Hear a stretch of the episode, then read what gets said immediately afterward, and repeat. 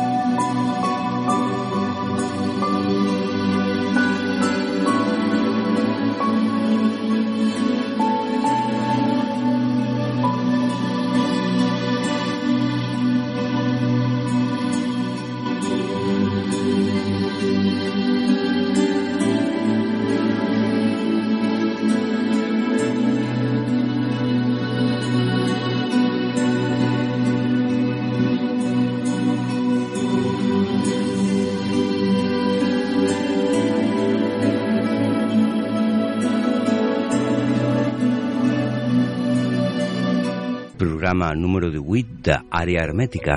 Tornem a la nostra caminada de grans invitats. I avui Artur Sala, Albert, tenim la presentació d'un projecte i Artur Sala està amb nosaltres. Benvingut, Artur, gràcies per vindre a la nostra invitació al programa.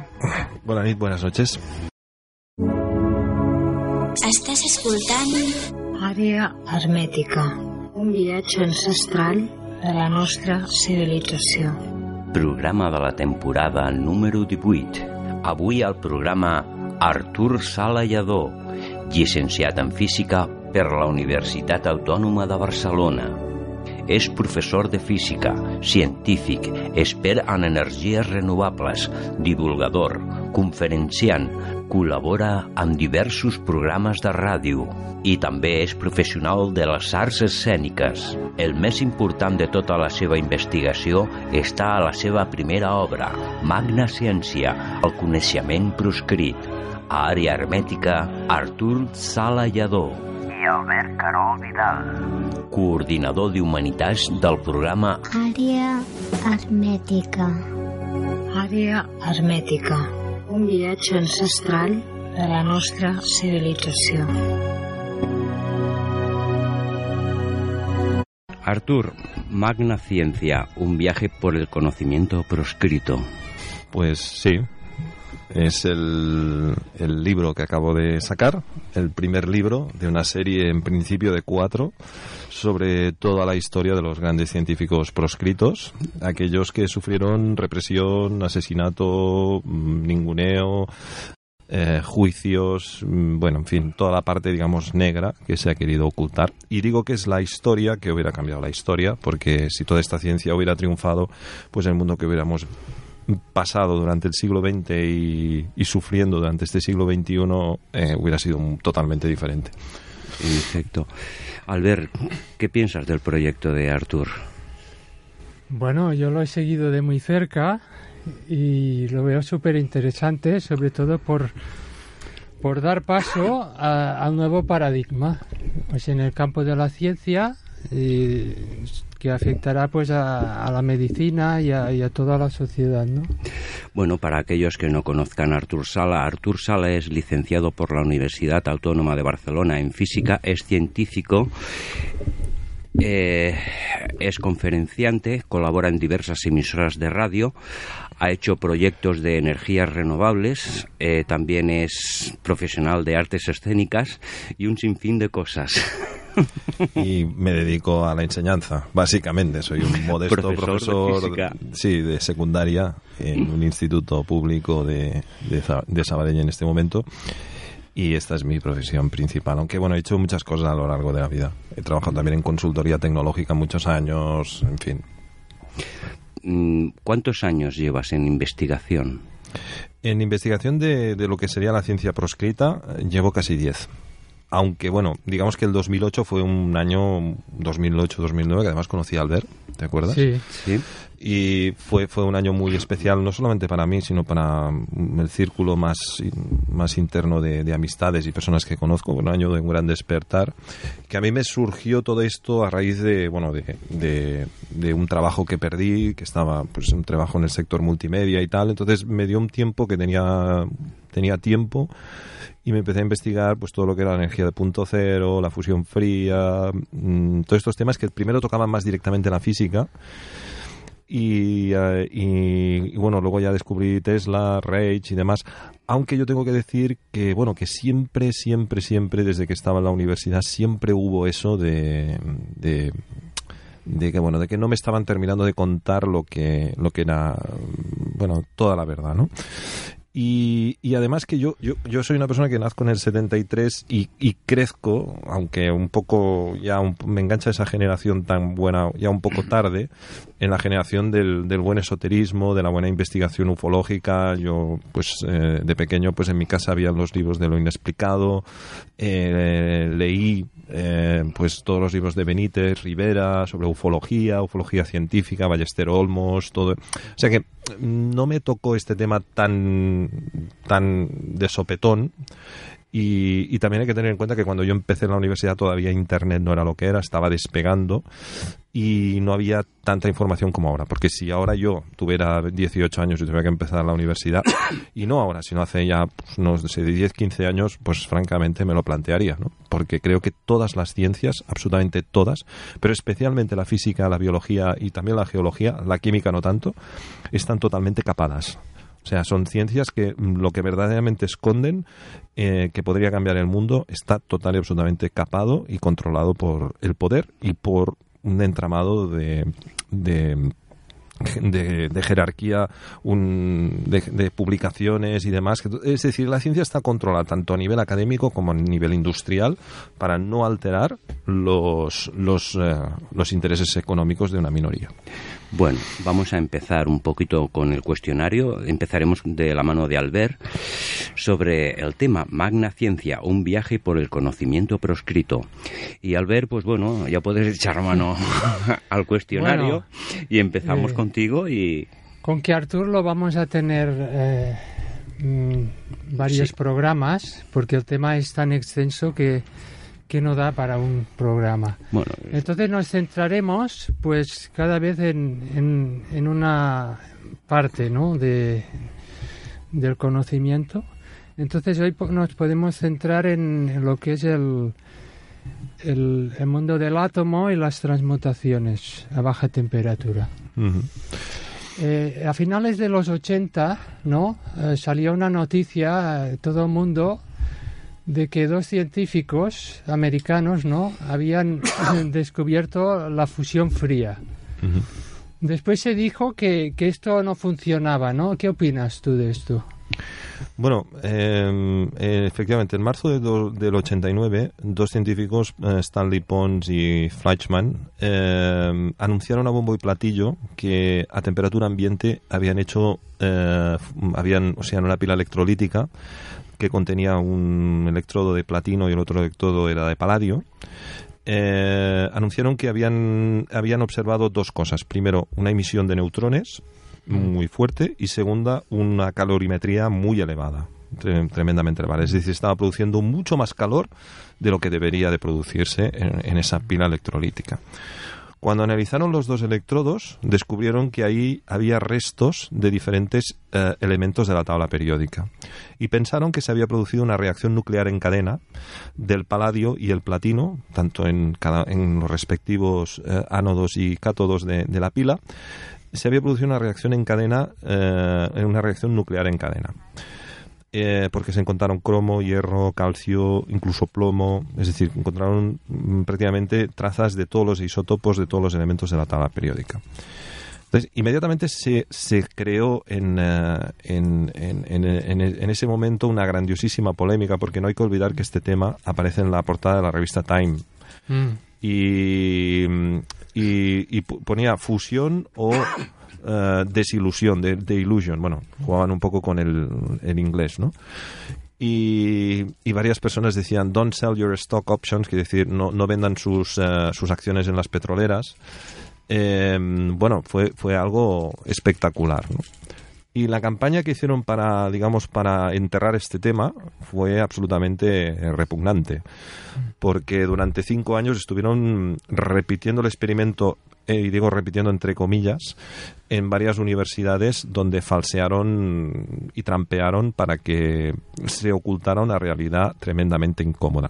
Tengo que decir que la fusión fría no es una alternativa energética, pero sí que esa fusión fría lo que nos permitía ver es que eh, a temperatura ambiente los elementos atómicos pueden transmutar. Y eso, eso que para la persona común pues puede pensar, bueno, ¿qué hay de importante en eso? Para un químico, para un físico, es prácticamente decir, cuestionar absolutamente todo lo que sabe. Absolutamente todo, ¿no?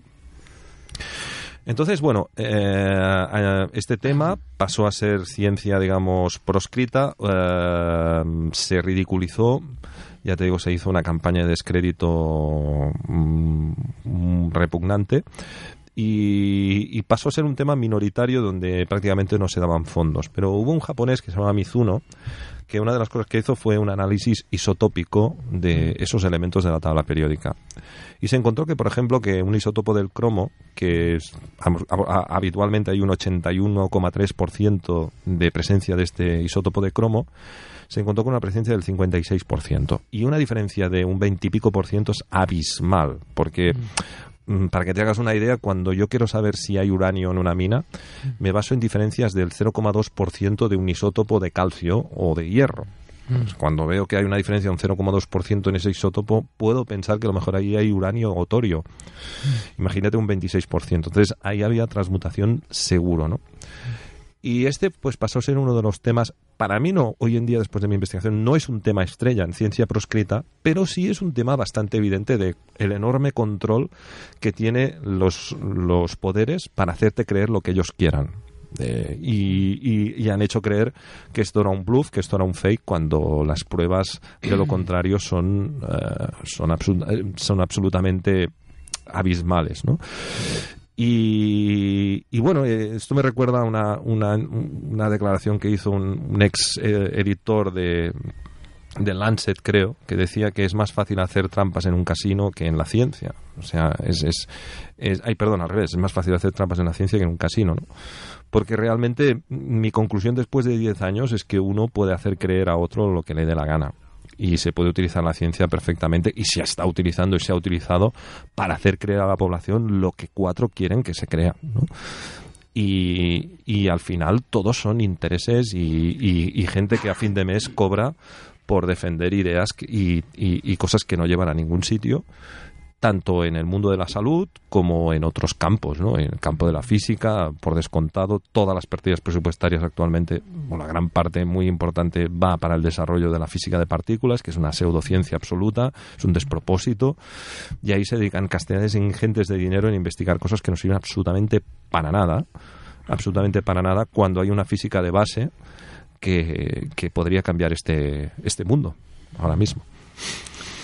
Porque tú, eh, tú o sea, Stanley Pons eh, va a Francia, ¿no? Un poco cansado de la persecución a que está sometido en Estados Sí. Unidos Sí, y sigue investigando. Sí. Y tú hiciste un viaje a Francia para conocer a un colaborador suyo, a Jean-Paul Viverian. ¿Qué nos Viverian. puedes decir? Bueno, eh, para empezar hay, que- hay que decir que Stanley Pons y, y Fleischmann eran químicos. Entonces, ellos estaban especializados en una rama que se llama química de superficies. Sí. Ellos descubren, entre comillas, accidentalmente este fenómeno nuclear y pasan a ser, digamos, conocedores, o sea, conocidos por la física, ¿no? Porque mm, ya sabemos que los científicos les encanta separar el conocimiento Claro. cuando en realidad todo está unido, ¿no?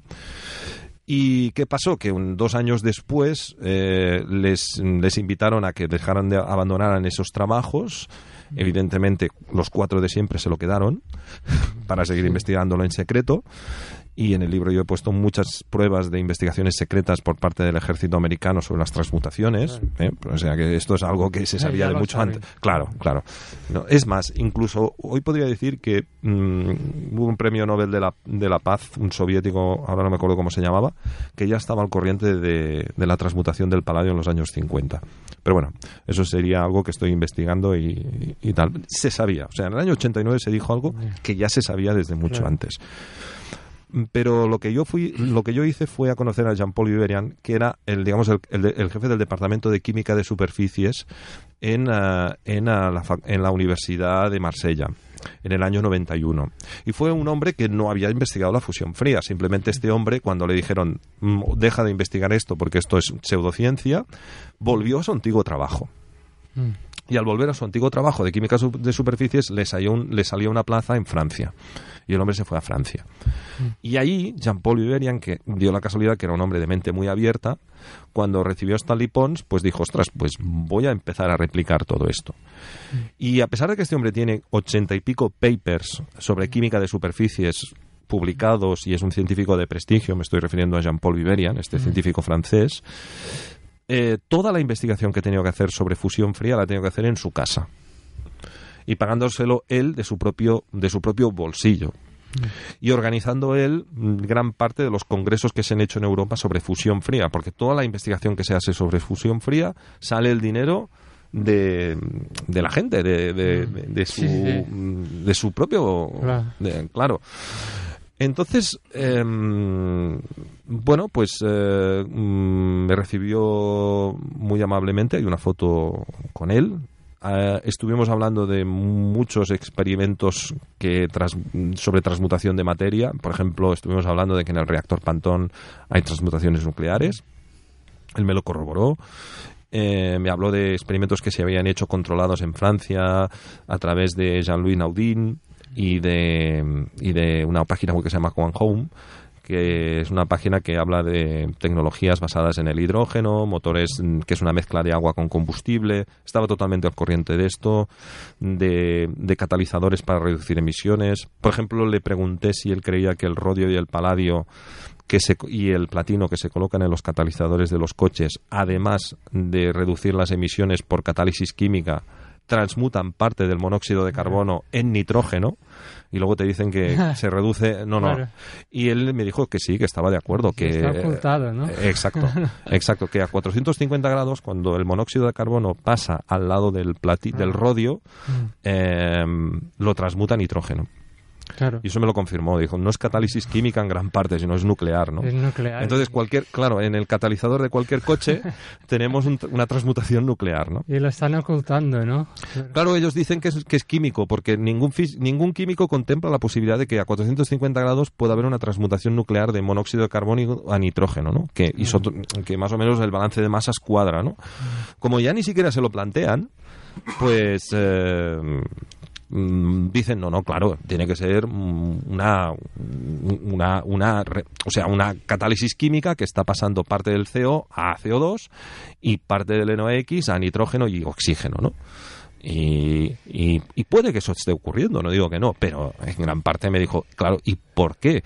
Precisamente con rodio, paladio y platino, que son los elementos centrales de la tabla periódica, Claro. y que se ha visto luego Stanley Pons y Fleischmann y, y demás, y, y luego también pues a Rossi con la transmutación del níquel, claro, es un elemento que está justo encima del paladio. Entonces, ¿por qué precisamente los elementos del centro de la tabla periódica? Bueno, para eso hay que desarrollar un modelo nuclear que hace muchos años que se conoce, que es secreto, eh, el modelo alfabeta de, de Harkins y Borghi, en fin. Monti, ¿no? Exacto, Ah, exacto. Roberto Monti. Entonces, mm, bueno, pues este hombre pues lo que hizo fue pues eh, hacer experimentos en su casa. Y, y bueno, luego también comentamos te- algún tema espinoso como la muerte de Eugene Mallow Ah, sí. del año 2004, que eso ya daría para, para un programa. Pero que me confirmó que ese hombre, mm, Jim Mallow, bueno, es un científico, un pez gordo del MIT, que fue asesinado en el año 2004 en su casa a golpes de martillo.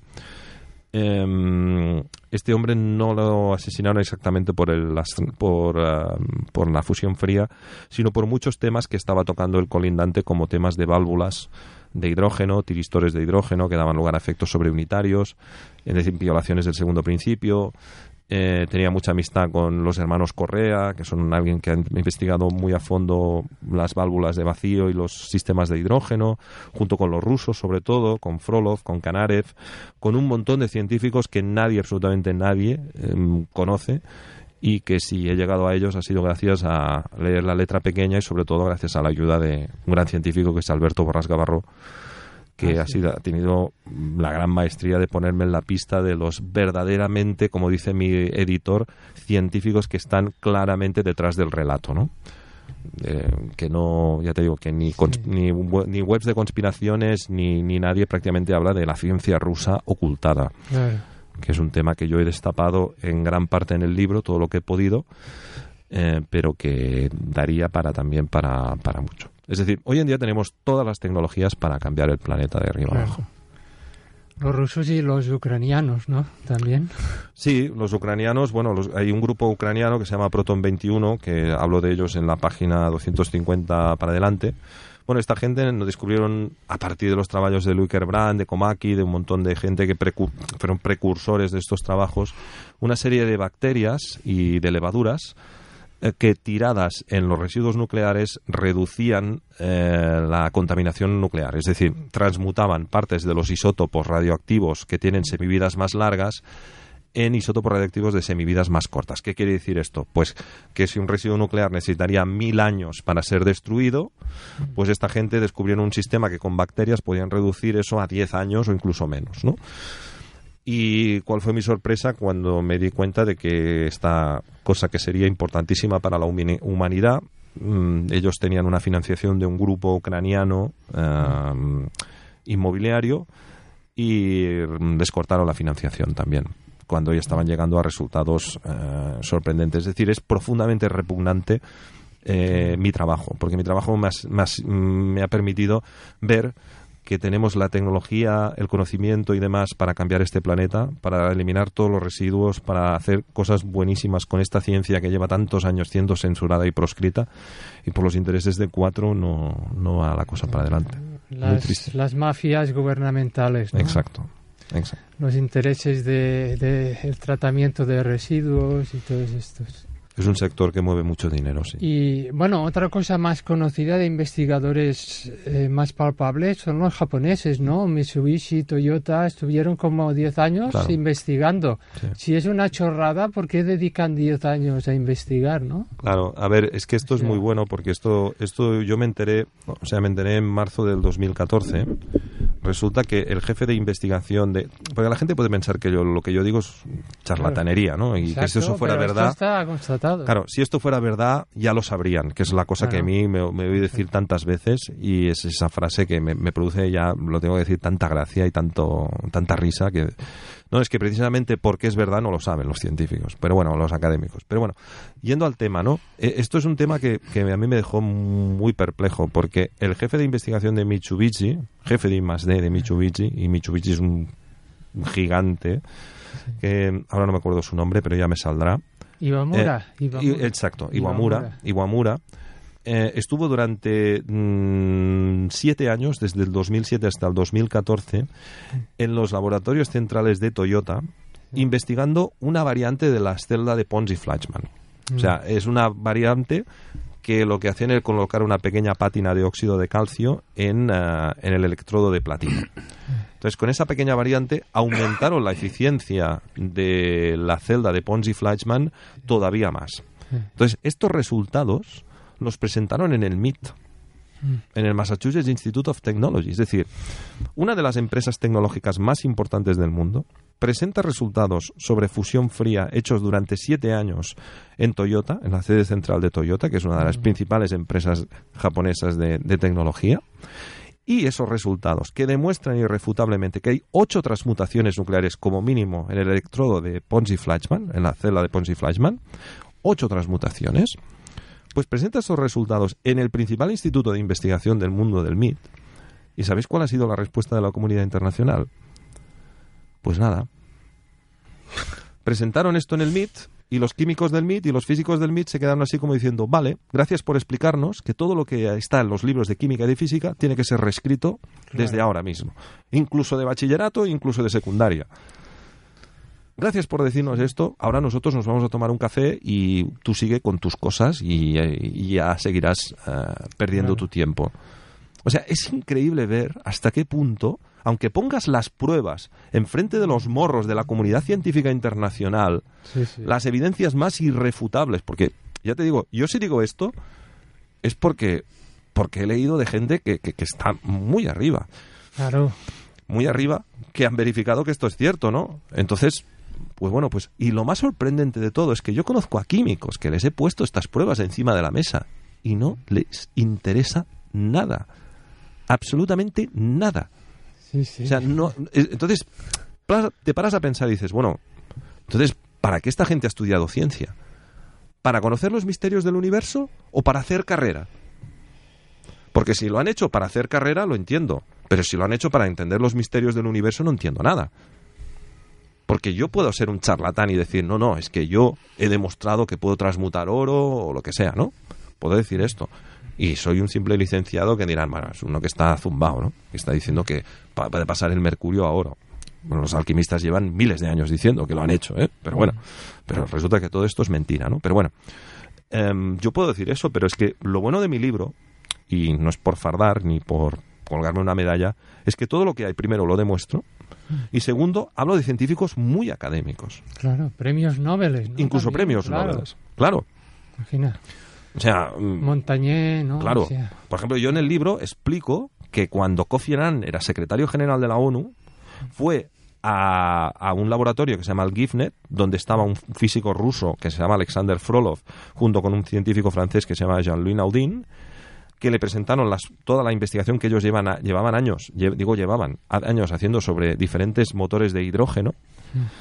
Y el propio Kofi Annan escribe una carta donde insta a la ONU a que se investigue todo este tema y que pongan dinero en la investigación de todo este tema. Además, es el año 2005 coincide también con, con que el coche eléctrico en Estados Unidos, un, coche eléctrico que no era el que tenemos ahora, que estaba funcionando muy bien, fue quitado de, también de, de circulación. En fin, fue un año horrible, absolutamente horrible. Un año después del asesinato de Mallow parecía que todo empezaba a cambiar. Se estaba volviendo a hablar de los motores multicombustible, em, de, de reducir las emisiones. eh, se estaba hablando de cosas muy potentes, muy potentes.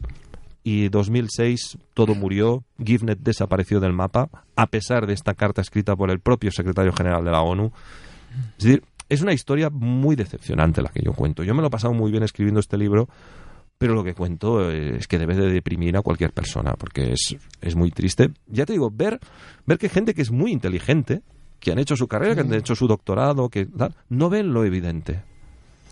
No ven lo Porque, a ver, evidente. yo lo he hablado con ingenieros de este tema y él ya se niegan a, a leer nada que no sea oficial. Sí, sí. Entonces, estos son mentiras, yo me, me, me restringo a la oficialidad, ¿no? Y ya está. Ahora es que lo decías, Arturo, me recuerdo en los años 80 que en San Cugat había una empresa de motocicletas, eh, la Casa Alfer, y me acuerdo que tenían un proyecto de un motor de 150 centímetros cúbicos de, de- de agua, pero se presentó y nunca se llegó a fabricar, pero lo llegaron a presentar. Bueno, Bueno, es que en España tenemos varios más casos. ¿eh? bueno Tenemos, Arturo eh, Pérez Varela. Sí, Eduardo Esteves Varela, que este salió en el nodo, se ve una moto también funcionando con agua. Hay quien dice que eso era un, un producto basado en el boro, y se dice que cuando tú dopas el boro, el, el- el agua con boro, puedes hacer que esa agua se convierta en combustible. Eh, lo que pasa es que esa pequeña cantidad de boro vale un pastón y no te sale a cuenta, ¿no? Pero hay quien no. Hay quien no. Hay quien dice Yo que no. artículos de periódico de esa época que dicen que no era boro, era el ferrosilicio, Exacto. que era una cuarta parte del valor del petróleo, de la gasolina. Eh, exacto. Exacto. ahí se ha hecho una también se ha tergiversado un poco Sí. porque a ver este hombre era un hombre brillante que había ganado Exacto. premios de inventiva Sí, sí. y no va a hacer una cosa absurda que cueste más que es que nos, nos toman por idiotas ¿no? un poco Mm. Sí, sí, sí. Por esto podíamos seguir con Stanley Meyer. eh, podíamos seguir con. Bueno, el con. con- filipino este que no sé cómo se Sí, llama es un Bueno, caso que no lo conozco tanto, pero sí, sí. bueno este hablaba de utilizar agua de mar porque tiene agua Sí. pesada deuterio Sí, además estaría el caso de, de- con el agua de mar, el más famoso es John Clancius, Mm. que también murió en extrañas circunstancias del 2013-2014. Y eso lo hacía por resonancia. John Clancius lo hacía por resonancia. El filipino exactamente no sé cómo lo hace. Ha circulado bastante esta información, pero no sé. sí exactamente yo cómo. tam- ¿Qué nos podrías decir, Artur, en, en el campo de la alimentación? ¿La manipulación crees que está bastante corrida? por- Sí, sí, lo que pasa que Josep, yo de ese tema mm, prefiero no hablar porque hay gente que habla mucho mejor que yo, mucho mejor que yo, ¿no? No, no, no soy un experto en, en pero es que eso, o sea, es que eso es muy evidente ya. Aquí a- yo es que me voy a cosas que están muy fuera del relato. Y, hay- y, y por un lado y por otra parte es que hay gente que habla muy muy bien de, de este tema, ¿no? De, bueno, hay un montón de documentales y demás que, que demuestran que lo que estamos comiendo no nos nutre lo más mínimo claro y, y- incluso lo ecológico sí, eh, la Sí, etiquetación ecológica es un negocio y tú lo sabes muy bien que te digan Sí, esto. pero yo acabo de comprar una lechuga ecológica, no sabía nada. Seguro que no lo han rociado con químicos, pero mm, hacen análisis de nutrientes realmente para pasar el certificado. No. no Entonces, bueno, vamos al tema. Vamos a los inicios de, de históricos de la transmutación, que sería Boquelin, ¿no? sí Y, y después eh, Quebran, más modernamente, Sí. Luis Quebran. Eh, ¿Qué nos puedes decir? A ver, eh, yo el libro, mm, el libro, el tema estrella es las transmutaciones nucleares. Y es un tema que aparentemente puede parecer que sale un poco de- del interés general. Pero realmente cuando profundizas con esto te das cuenta de que detrás de las transmutaciones hay una explicación a una cantidad enorme de fenómenos biológicos. Claro. Y mi conclusión es de que nuestro cuerpo es efectivamente un reactor nuclear. Entonces la pregunta es, eh, ¿pero, pero por qué no emite radioactividad? Vale, es que sí emite energía. Es decir, pero lo que pasa es que no, no emite e- energía gamma, radioactividad gamma, sino lo que se llaman biofotones gamma. Es decir, el principio de conservación de la energía se cumple. Para que los escépticos no, se, no salten, los principios termodinámicos se cumplen. Y mm, cualquier ser vivo, pero especialmente los mamíferos y los humanos, transmutamos una cantidad de elementos nuclearmente en nuestro cuerpo brutal. Brutal. Hay cascadas nucleares, auténticas cascadas nucleares. Entonces, la historia de las transmutaciones hay que un poco separarla de la alquimia. Porque la alquimia es una ciencia iniciática, tradicional, sagrada. Pero experimentos para ver que en sitios donde no había silicio, de golpe porrazo hay silicio a partir del calcio, a partir del potasio. Esto viene desde el siglo XVII. Claro. ¿no? Entonces, yo lo que hago en el libro es separar tres grandes periodos. En un periodo que iría desde 1600 hasta 1940 aproximadamente, donde hablo de que en esa época, en el campo de la agricultura, se hacen un montón de experimentos que demuestran que hay transmutación nuclear. Y entonces en los primitivos libros de química del siglo XIX hasta bien entrado el siglo XIX, hasta dos tercios del siglo XIX, habían dos hipótesis encima de la mesa. La primera, la hipótesis de Lavoisier, principio de conservación de la energía. ¿Vale? El principio de conservación de la energía nos dice que una bola de carbono siempre será una bola de carbono. Es decir, yo quemo una madera. Esa madera contiene carbono, oxígeno, nitrógeno, eh, en fin, todo lo- y luego sales minerales y demás. Cuando yo comparo la cantidad de bolas y de átomos que hay en el humo, en el vapor de agua y todo lo que se desprende, esta cantidad permanece constante. Y ese es el famoso principio de la materia no se crea ni se destruye, se conserva y se transforma. ¿Vale? Eso es un principio que efectivamente es así. Y eso es lo que anuncia Lavoisier. Lavoisier rompe con una antigua idea que había del flogistro, que decía que cuando algo se quemaba es porque absorbía un flogisto una parte y luego desprendía flogisto en el otro. Pero era entelequia, que no tal.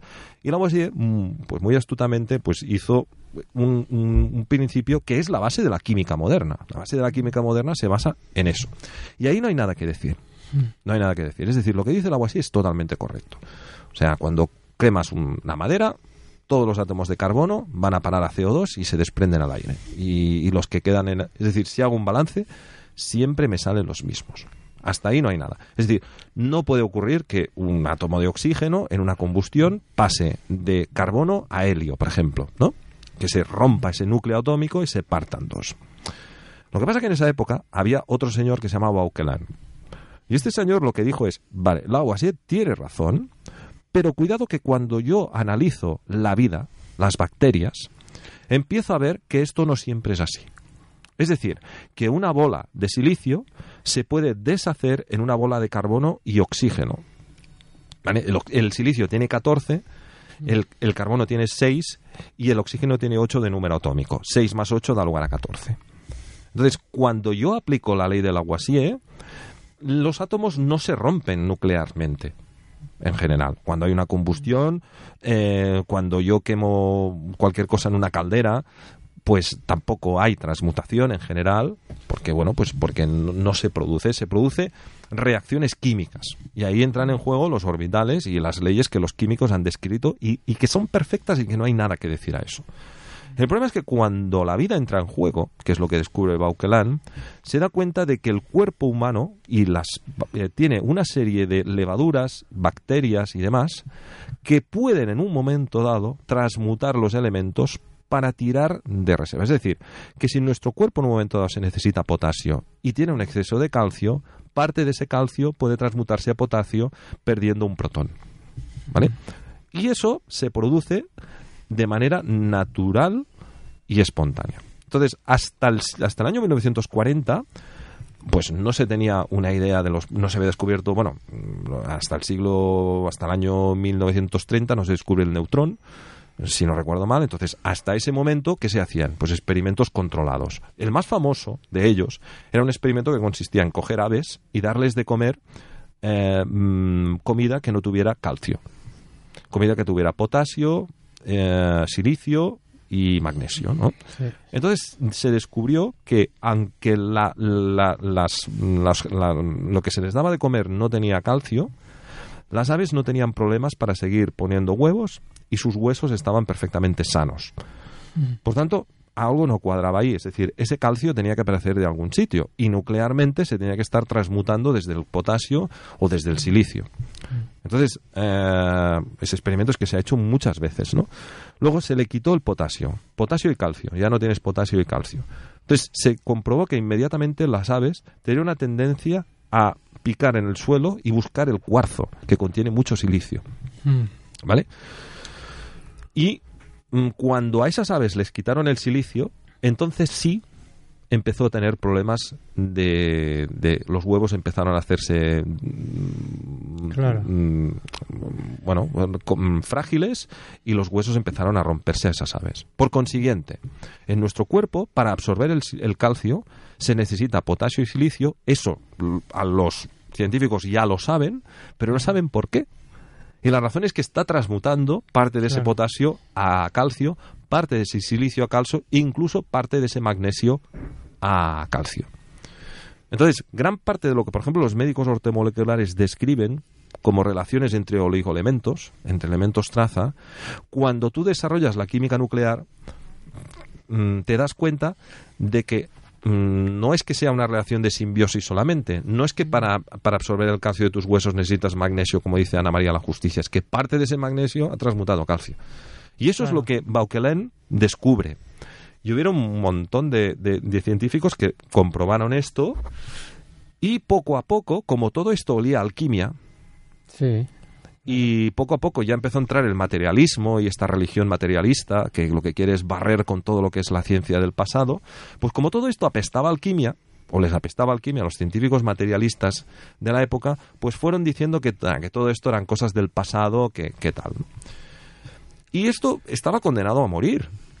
Estaba condenado a morir. Hasta que en 1940 un químico francés que se llamaba Louis Kerbrand empezó a hacer todos estos experimentos que habían hecho los antiguos en el campo de la agricultura y demás, pero con métodos e instrumental moderno.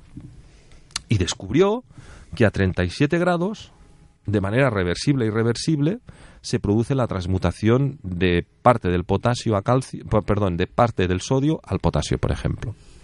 El otro día que, que entrevistasteis a Luis Silva en el tercer programa, Sí. Luis hace referencia a que mm, Kerbrand eh, se dio cuenta de esto cuando estaba en el Sáhara, em, que se dio cuenta de que cuando la temperatura pasa de los 37 grados a partir de mayo, eh, en, una zona de, de del desierto, en el que fue, ahora no me acuerdo el nombre, en, eh, tampoco me acuerdo del país, imagínate, pero bueno, una zona donde desde mayo hasta prácticamente final de septiembre la temperatura pasa de los 37 grados y en la canícula de julio llega hasta los 55 grados. Entonces se dio cuenta de que en esa época los trabajadores tenían una tendencia a comer más sal de lo habitual. Y de hecho, de ahí viene la palabra salario. La palabra salario es que te iba la vida con la sal. Entonces, claro, él, una de las cosas que se dio cuenta es decir, ¿cómo puede ser que esta gente que eh, ingieren tanta sal, luego eh, tanta sal de sodio, y no ingieran casi potasio, luego cuando analizo la orina, me doy cuenta que tiene mucho potasio. Entonces, no cuadra la cantidad de potasio que están tomando con la cantidad de, de potasio. Y sí cuadra la cantidad de sodio que están tomando si tomo en cuenta de que a lo mejor ese sodio ha transmutado potasio nuclearmente. Y Kerbrand lanza una bomba de relojería cuando dice esto, pero es que hoy en día ya sabemos que la famosa bomba de sodio-potasio que está en la membrana celular no es una bomba electroquímica, es una transmutación nuclear. Es decir, en la membrana celular el sodio y el potasio están continuamente transmutando reversiblemente. ¿Para qué?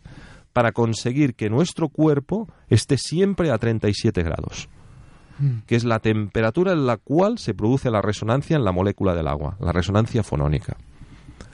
Y esa fue la explicación que luego más adelante dio en una tercera época Joe Champion. Que Joe Champion, o sea, Louis Kerbrand se muere sin saber por qué a 37 grados mm, transmuta el sodio a magnesio, el magnesio transmuta calcio, etcétera, etcétera, porque esas transmutaciones donde entra en juego el hidrógeno y el oxígeno, tan claras, murió sin saberlo, identificó algunas de esas bacterias y años después Joe Champion, un científico americano, escribió una fórmula que para mí es la fórmula más importante de la historia de la química, de la química moderna, que explica, la fórmula, la fórmula se llama la resonancia fonónica, que explica bajo qué condiciones de presión y temperatura un elemento puede transmutar a otro a temperatura ambiente.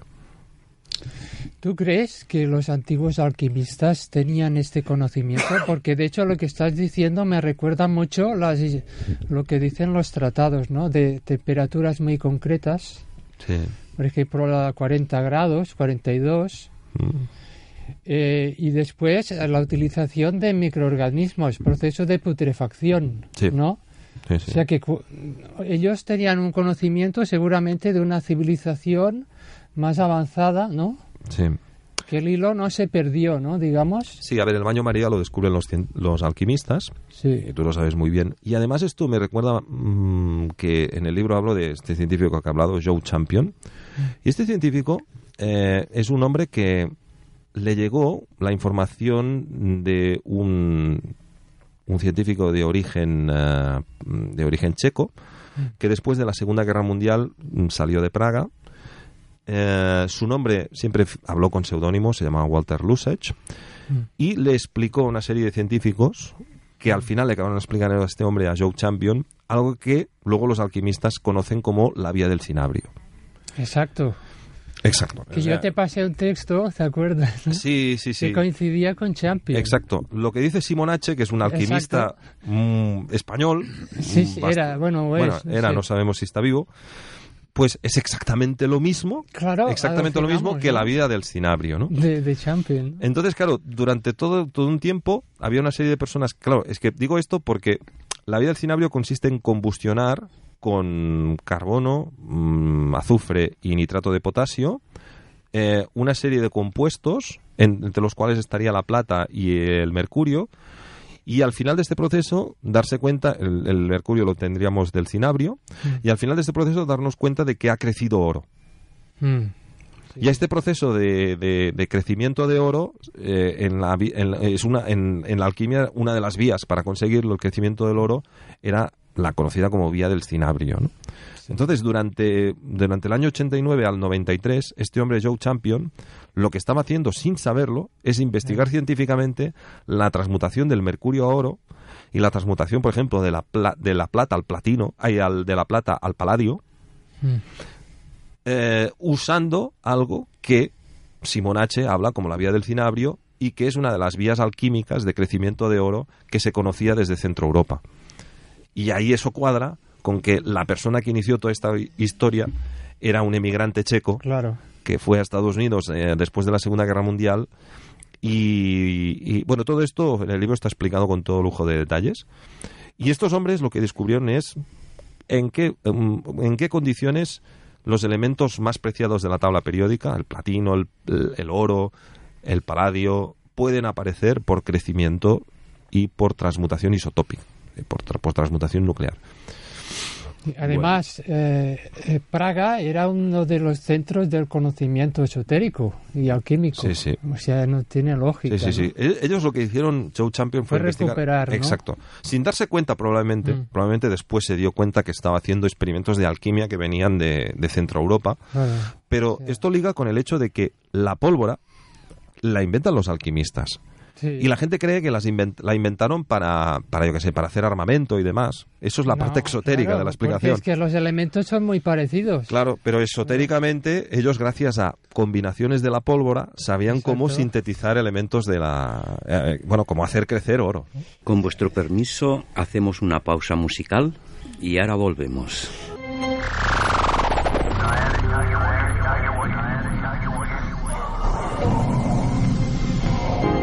Nostre foc. El nostre passat. Àrea hermètica. Un viatge ancestral a altres realitats.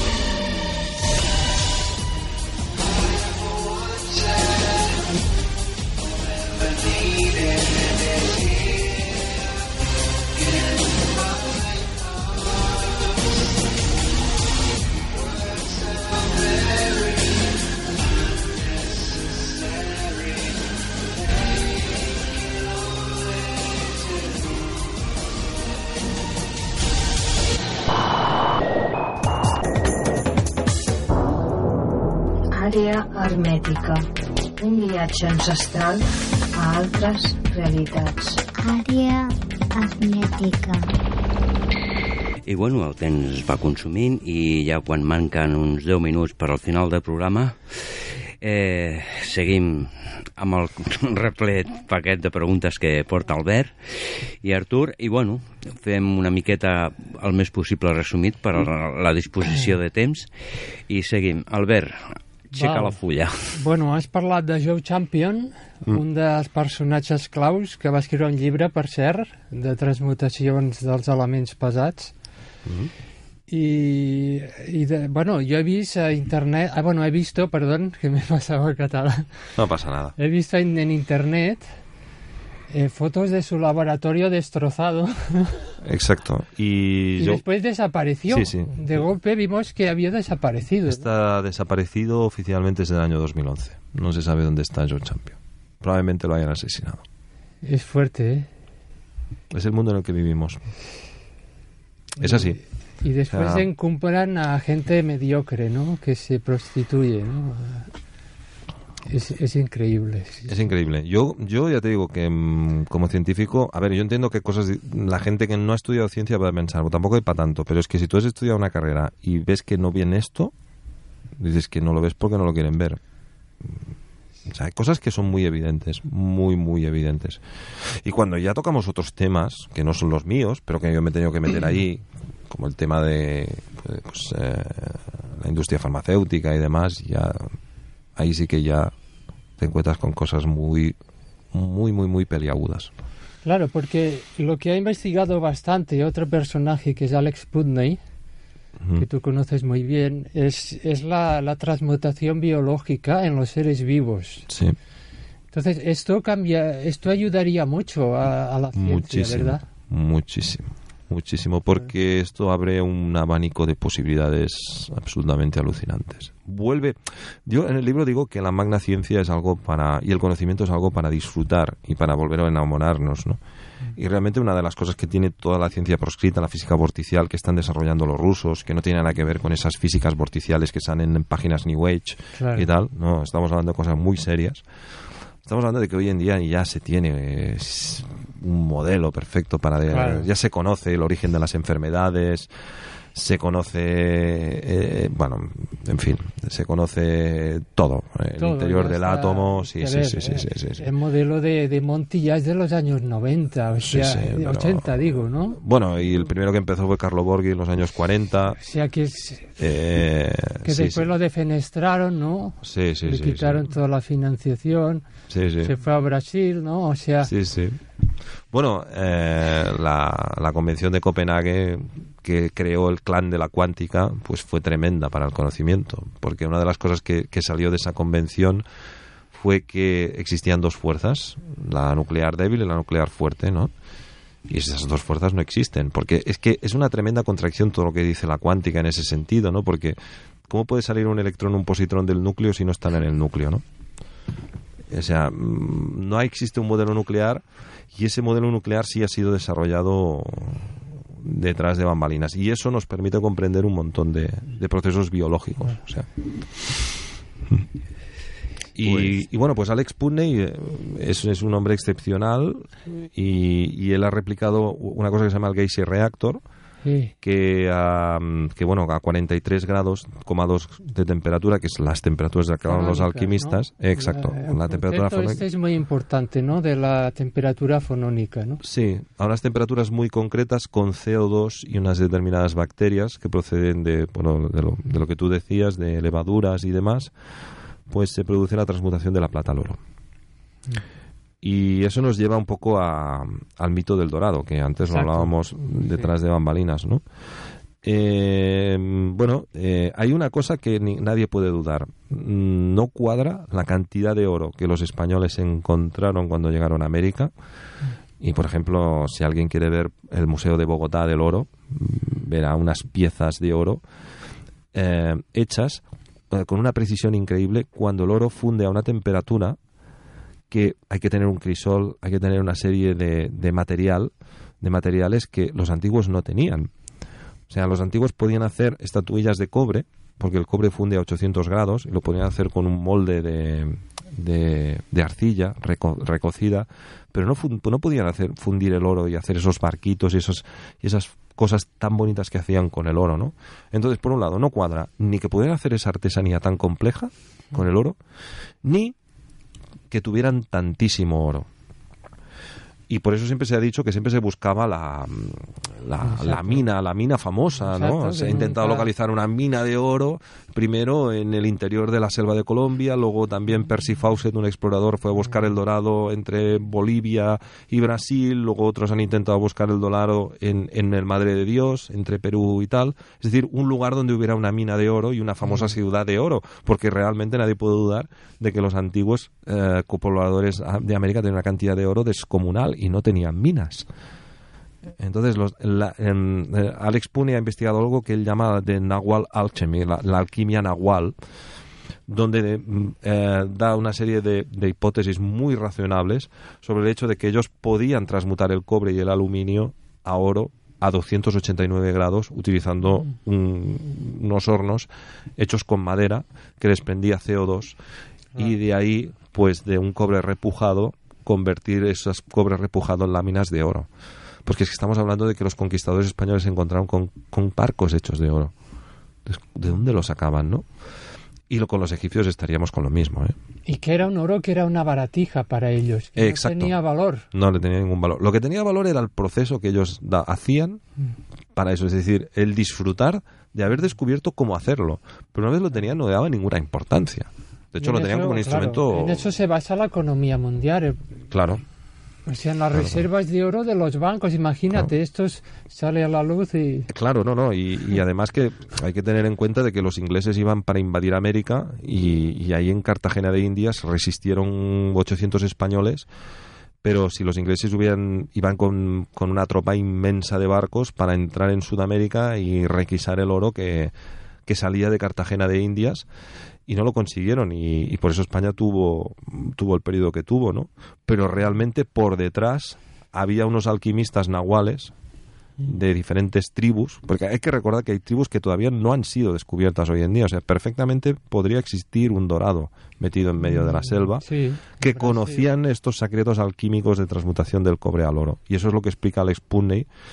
Y eso en parte lo explico en el libro y en la segunda parte del libro, mm, cuando habla de la actualización de lo que explico en el primero, voy a hablar con, voy a salir con este tema, porque efectivamente los antiguos mm, las antiguas civilizaciones de Sudamérica, los queros, los eh, los arhuacos y todo estos conocían la alquimia del oro, podían transmutar el, el- el cobre en oro y el aluminio en oro, incluso el titanio en oro. ah, hablando de Sudamérica, también Alex Putney, eh, y hablando de la Micronesia, Pacífico, habla de las ruinas de Nammatol, el posible origen artificial de esas ruinas, ¿no?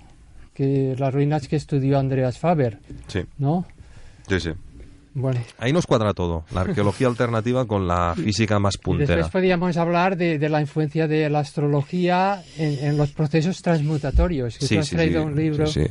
To- Todo, todo esto está, o sea, lo voy a explicar en la segunda parte del libro y, y bueno, y recomiendo mucho que la gente vea esta web que se llama Human Resonance, Resonancia Humana, Sí.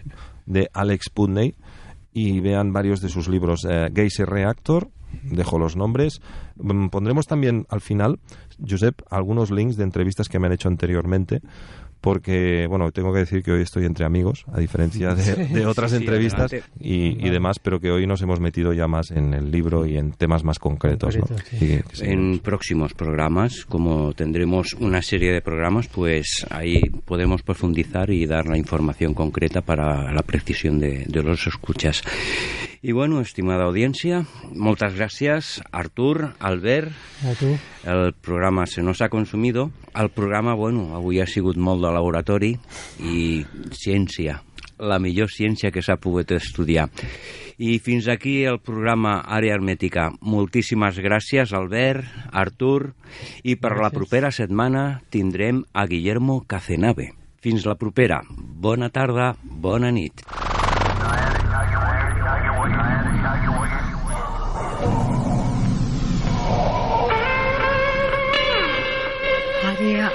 Hermètica. Un viatge ancestral a la nostra civilització.